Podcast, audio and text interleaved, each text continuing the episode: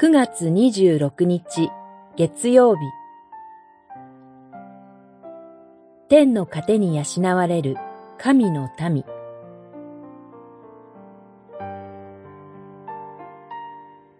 ダニエル書一章。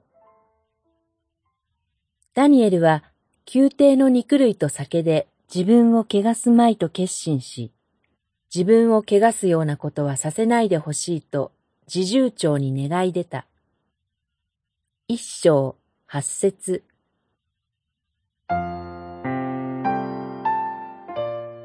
キリスト者が極めて少ない日本。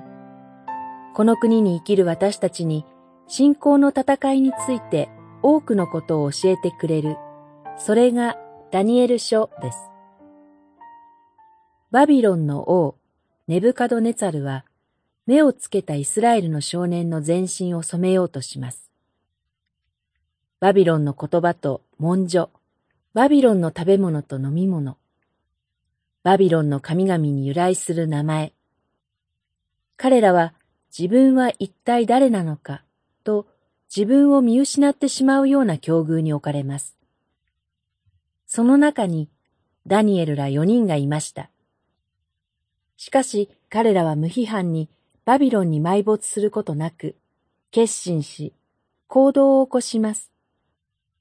立法や神の民の良心に反する飲食を拒否しました。キリスト者は一方では何を食べるのも自由です。地上のすべてのものを神との関係において受け取ります。ですが、同時に私たちはこの世のものだけで、パンだけで生きていくのではありません。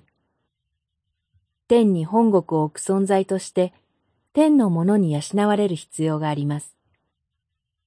私が命のパンである。私のもとに来る者は、決して飢えることがなく、私を信じる者は、決して乾くことがない。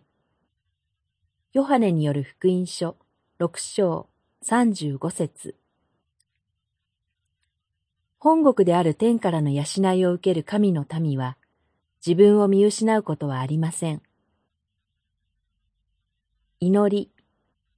地上の国に埋没することなく、天を見上げさせ、天からの糧によって私たちを養ってください。